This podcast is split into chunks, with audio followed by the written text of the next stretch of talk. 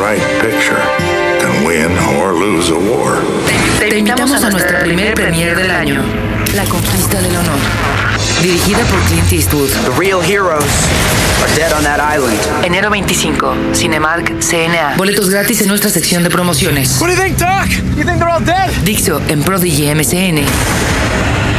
Invita. Este es el podcast, podcast de Trujo. Por Dixo y Prodigy MSN. No cabe duda cuán diferente es la realidad de las películas. Hace unos cuantos días, la comunidad mundial católica romana festejaba junto con todos sus amigos colados, o como quieras decirle a tu amigo judío que prefiere llegar a tu casa a comer romeritos y pierna de cerdo, de cerdo, que quedarse con sus papás en casa, todos aburridos viéndose las jetas unos a otros festejando Hanukkah. Bueno, decía, eh, festejando el año nuevo del mundo nuevo en su edición 2007. Mi hijo Alberto y yo viajamos juntos desde la Ciudad de México a nuestro pequeño, muy pequeño apartamento en Nueva York para ver la llegada del año nuevo en la famosa Times Square y celebrar con la gente eh, toneladas de parroquianos festivos que ahí se reúnen. Aunque nuestra llegada debía para tener un buen lugar, y, y nótese que buen lugar significa llegar más o menos a la avenida Broadway entre la calle 42 y la 46 para tener la mejor vista de todas las pantallas gigantes y de la esfera que se desplaza hacia su clímax durante los últimos 60 segundos en cuenta regresiva del viejo año. Mientras todos gritan, las mujeres se desgreñan, los borrachos vomitan y se empujan, los rateros te sacan la cartera y los abusados le meten la mano hasta donde se dejen a los traseros ya cansados de esperar de las hermosas y las no tan hermosas mujeres que están en el área por cubetadas. Bueno, decía, para obtener un buen lugar como el antes descrito, había que comenzar a llegar como a las 2 de la tarde. Y una vez agarrado el lugar, había que quedarse ahí, sin moverse, como en la marcha de los pingüinos. Ahí, paradito, con las piernas bien pegaditas y sin moverse para que los huevos no se congelaran. Eh, dije como en la marcha de los pingüinos, ¿no? bueno, igualito. Es que hacía frío. Cuando mi enano y yo vimos aquel tumulto al llegar a la famosísima calle 42, eh, porque llegamos como a las como a las 5 de la tarde. Eso ya parecía parecía Tepito el 24 de diciembre a mediodía. Bara, bara, bara, es que la fuerza latina se había dejado caer en las calles y fuera de los sudamericanos tradicionales como, como son los argentinos, los uruguayos, los paraguayos, no todos, y algunos chilenos, la mayoría de los latinos somos pues, mestizones, ¿no? Indigenones, morenos pues, frijoleros. Y todos, todos custodiados por policías de todas las razas y tipos. Eh, policía motada, policía a pie, en patrullas, helicópteros checando la zona. Y, y no me extrañaría que también hubiera habido francotiradores, además de la policía civil entre la multitud. Cuando checamos el dato, nos volteamos a ver. Y toda la espiritualidad cristiana que llevábamos para recibir el año nuevo se pulverizó. Más o menos como la veracidad de los mismos datos que justifican el acto católico. Profesor, ¿Cuándo nació Jesús de Nazaret? Parece que ni el 25 de diciembre ni hace 2007 años. La historia apunta más bien a la primavera y cinco años antes de lo que se cree. Pero los primeros cristianos eligieron la fecha para hacerla coincidir con las fiestas paganas de exaltación al sol.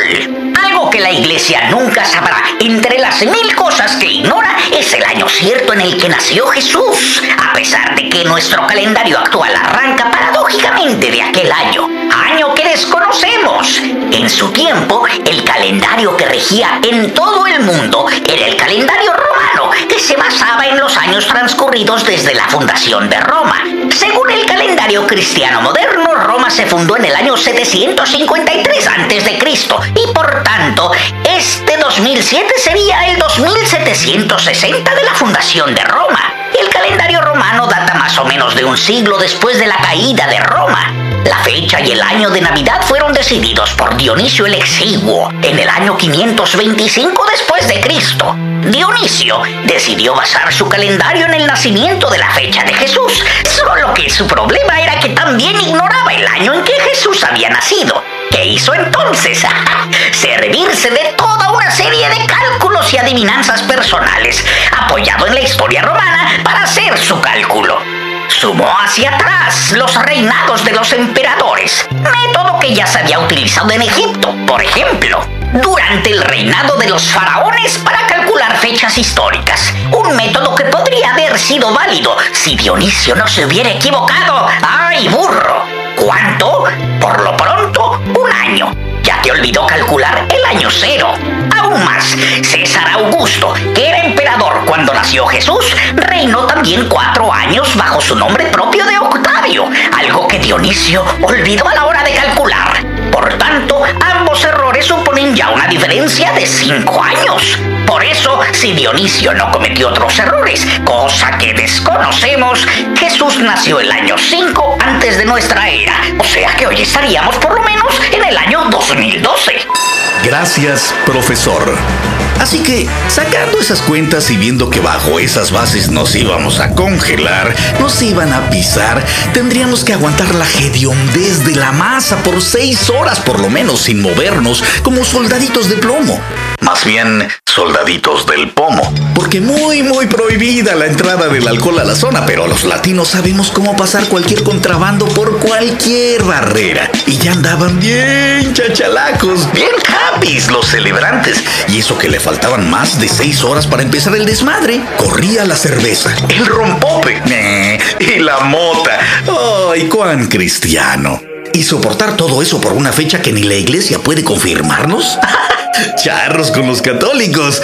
Así que bueno, mi hijo y yo agarramos nuestros tiliches, nuestros guantes, gorras y chamarras y nos fuimos para el otro lado del río Hudson a prepararnos una buena cena de año nuevo, con un vinito blanco, una pasta a la crema con sun-dried tomatoes. O sea, eh, tomates eh, secados al sol. Eh, algo italiano y unas chuletas maravillosas de cerdo con salsa de ciruela. Mmm, todo pintaba de maravilla, como en las películas. Llegado el momento, 15 minutos antes de las 12 campanadas, o de las 12 uvas, o de sacar las maletas a la calle, o romper vajillas, bocazuelas, y los calzones rojos y los amarillos, y todas esas sangronadas que hacemos nosotros, la gente que llegamos a creerle a los canales de televisión, y a las gitanas de Michoacán, y videntes de Cubita en Miami, las supercherías, pues, esas que van a cambiar los rumbos de nuestras desgraciadas y desperdiciadas vidas.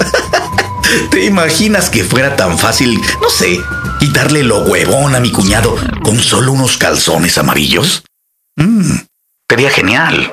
Pero no. 15 minutos antes caminamos mi chaparro y yo al mirador que tenemos a dos cuadras en West New York y vimos cómo estallaban por unos 10 minutos los fuegos artificiales en tres partes diferentes de la isla de Manhattan, anunciando la llegada del año 2007 todo terminaría perfecto aquí.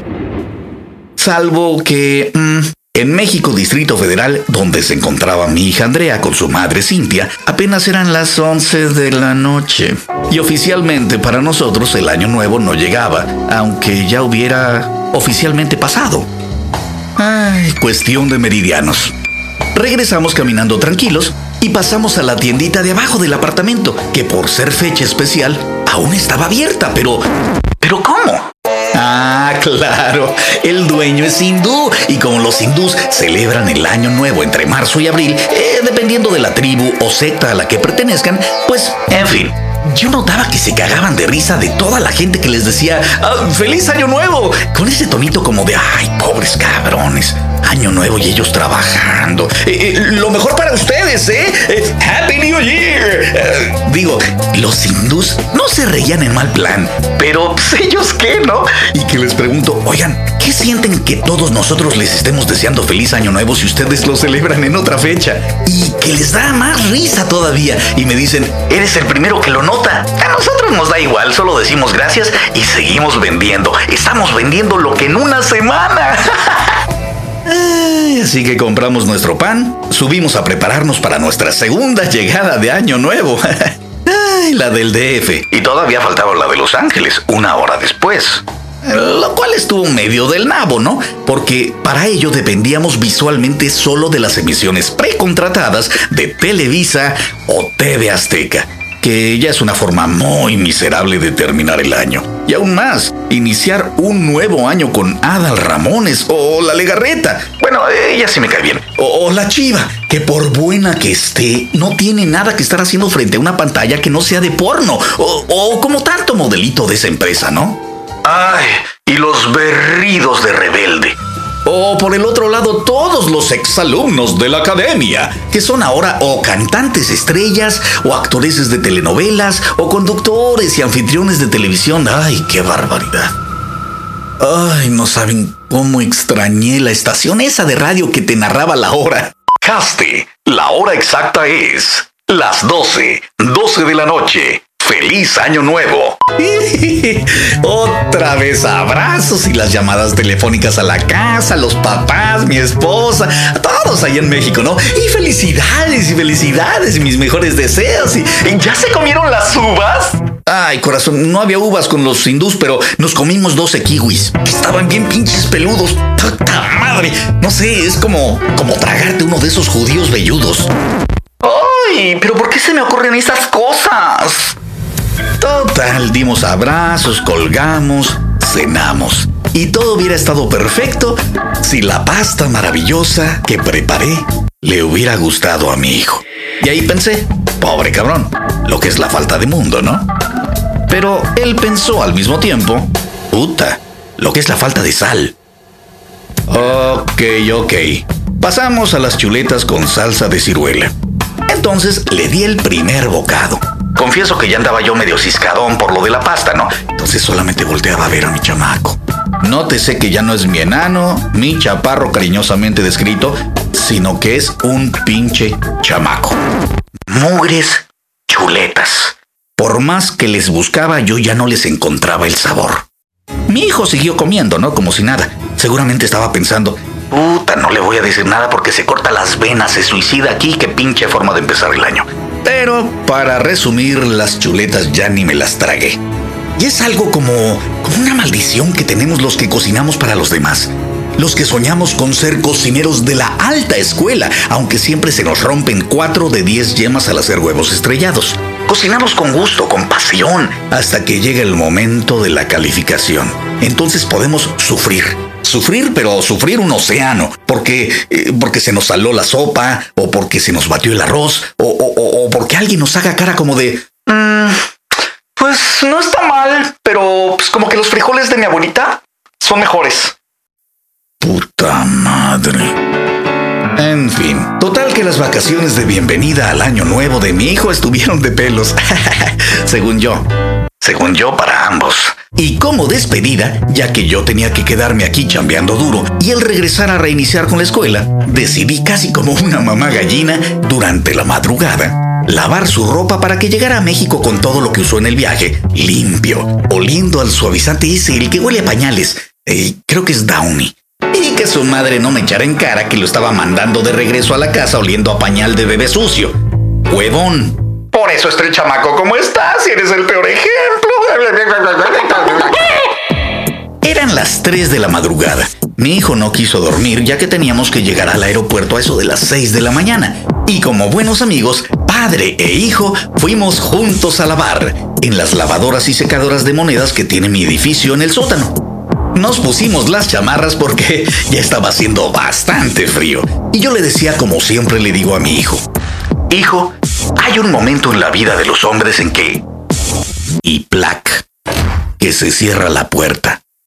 Puta madre. Las llaves. Se quedaron adentro. Ay, no traigo las llaves. Las llaves. Pendejo. No traigo ni teléfono ni llaves. Las llaves. Las llaves. Ni la cartera. Nada. Las llaves. Qué pendejo soy. Qué pendejo soy. Las llaves. Y mi hijo en semipijama me veía con ojos de... Ay, pa, no manches. Pero no me decía nada. Ay, las llaves, pero qué pendejo soy. Y ahora ni modo de despertar a los vecinos. ¡La madre! Una tarjeta. Una tarjeta de crédito. Algo, algo para tratar de abrir. Y claro, de algo me tenía que servir el haber estado tantos años en las artes marciales. Kung Fu, Kenpochino. Un madrazo, cabrón, un madrazo. Va. ¡Ay! ¡Puta madre! ¡Ay! ¡Mi mano! ¡Ay! Para no hacerla larga, acabé dándole de espaldarazos a la puerta, como una niña. Pinche blandengue. Bueno para nada. Un alambre, un alambre, un gancho de ropa, algo, algo. Mi hijo rápidamente me dijo, espera, yo lo consigo. y me sentí súper orgulloso. Y regresó con un alambre. De hecho, eran dos. Dos alambritos. Como si fuera yo a arreglar el alambre de la lámpara, el que mordió el gato, ¿no? Dos alambritos delgaditos, delgaditos. No lo quise hacer sentir mal, ¿no? Así que los agarré y los até uno con otro, tratando de hacer un alambre grueso. Y sí, se hizo más grueso. Se veía el doble de miserable que el primero. O sea que servía doblemente para una chingada. Mmm. No era su culpa, por supuesto. Era la culpa del pendejo de yo. Ya habíamos buscado por todos lados, no había nada, ni papel, ni tarjetas, ni plástico, ni alambre, nada, nada, hasta que... Sí, un martillo. Entonces decidí tumbar la chapa de la puerta con un golpe certero, un golpe justo, un golpe preciso. Digo, para no hacer demasiado ruido y despertar a mis vecinos. Ya eran las tres y media, no mames. Cubrí con mi chamarra la chapa redonda de la puerta y me preparé para dar un golpe sólido. Y con ello tumbar la cerradura y así facilitar mi maniobra de entrada. Le pedí a mi hijo que se hiciera unos pasitos atrás, ¿no? Me concentré. Levanté varias veces el martillo por encima de la cabeza.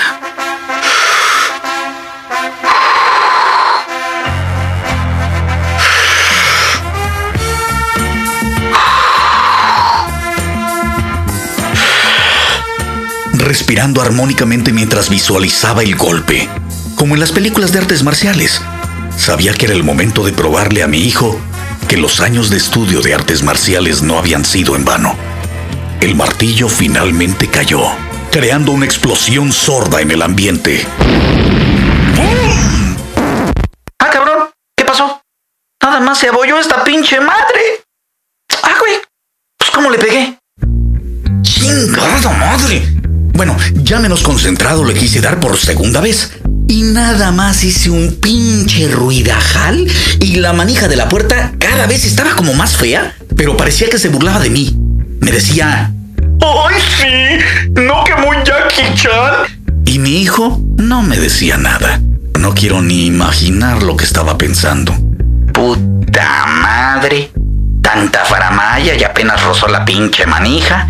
Puta madre, qué chafa es mi viejo. Que no se enteren mis cuates en la escuela. O peor. O peor, igual pensó. Puta, deja que le diga a mis cuates de la escuela lo chafa que es mi viejo. Total, que acabaron viniendo los bomberos. Los bomberos, sí, sí, los bomberos. Los bomberos llegaron a tirar la puerta. Ya que estas pinches puertas tienen un tratamiento especial de material y grosor para aguantar 90 minutos de fuego en un incendio. Y la chapa está puesta con una placa especial de acero para evitar los robos, según me dijeron los bomberos media hora después, cuando me avisaron que ni con el hacha podrían cortar la pinche puta manija, así que tendrían que derribar la puerta. ¡Abajo, que la tumban! ¡Feliz año nuevo! Definitivamente este inicio de año con mi hijo Alberto en Nueva York fue de película, pero no de esas películas románticas, más bien fue como una comedia. Una de esas comedias donde el dueño de la casa incendia el arbolito y se apagan las luces de toda la ciudad. Saldo decembrino, una guitarra madreada, una cuerda rota, una puerta destrozada, mi ego de chef por el suelo y la deuda de la misma puerta con el dueño del apartamento. Por pendejo. Ganancia. Mi familia saludable. Mis hijos contentos. Mi esposa pasó un diciembre espectacular con fiestas por todas partes, regalos, familia, mucha familia. Y yo feliz, muy feliz. Con mucho amor por todos lados y muchas ganas de vivir más de estas comedias románticas que, la verdad, son de poca madre. ¡Feliz Año Nuevo!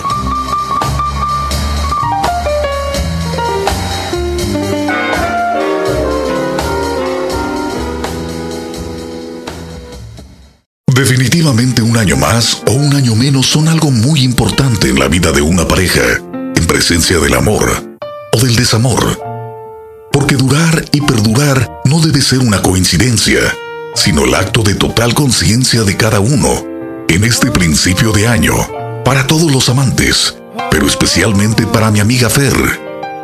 Nunca olvides las palabras que te canta tu marido, enamorado, en todo momento.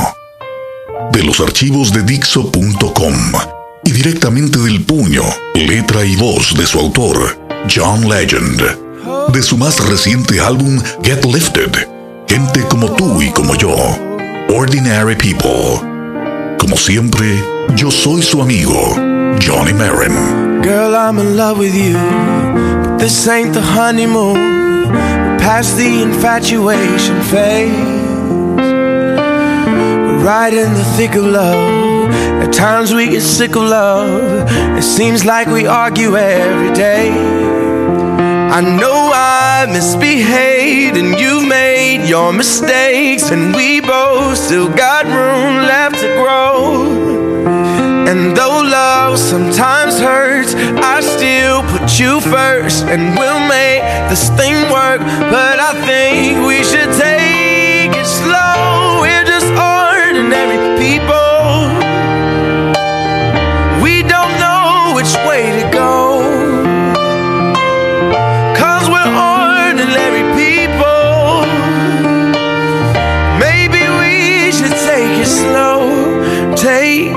slow. Oh, oh. This time we'll take it slow. I hang up, you call, we rise and we fall, and we feel like just walking away. But as our love advances, we take second chances, though it's not a fantasy. I still want you